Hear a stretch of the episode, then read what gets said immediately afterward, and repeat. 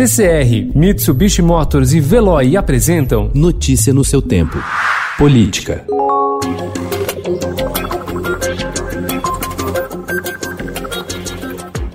Antes resistentes, integrantes do Centrão passaram ontem a apoiar o adiamento das eleições para novembro. A mudança de opinião ocorre após a cúpula do Congresso indicar que pode incluir contrapartidas para a medida ser aprovada na Câmara, como até 5 bilhões de reais para prefeituras enfrentarem a pandemia da Covid-19 e a retomada dos programas de partidos no rádio e na TV. Hoje só é permitida a publicidade eleitoral.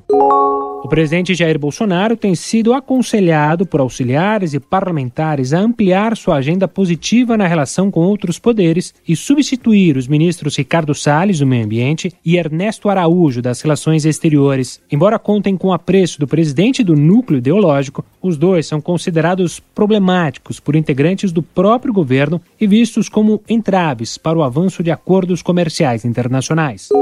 O Ministério Público do Rio de Janeiro recorreu ontem ao Supremo Tribunal Federal contra a decisão que deu foro privilegiado ao senador Flávio Bolsonaro no processo que investiga a prática de rachadinha no antigo gabinete dele na Assembleia Legislativa do Rio. A promotoria entende que os desembargadores da Terceira Câmara Criminal do Tribunal de Justiça foram na contramão do entendimento do STF sobre o foro especial e que o processo deve continuar na primeira instância.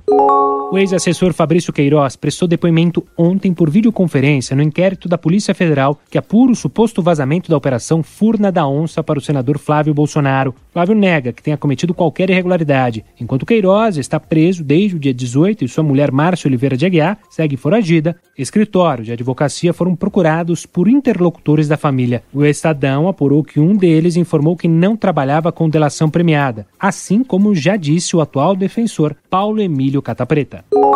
A Corregedora-Geral do Ministério Público Federal, Eliseta Maria de Paiva Ramos, determinou ontem a instauração de uma sindicância para apurar a diligência da Subprocuradora-Geral da República, Lindora Araújo, na sede do MPF no Paraná. Lindora é braço direito do Procurador-Geral da República, Augusto Aras, e sua ida a Curitiba na semana passada causou uma crise entre a PGR e a Força Tarefa da Lava Jato. Notícia no seu tempo. Oferecimento CCR e Mitsubishi Motors. Apoio Veloy. Fique em casa. Passe sem filas com o Veloy depois.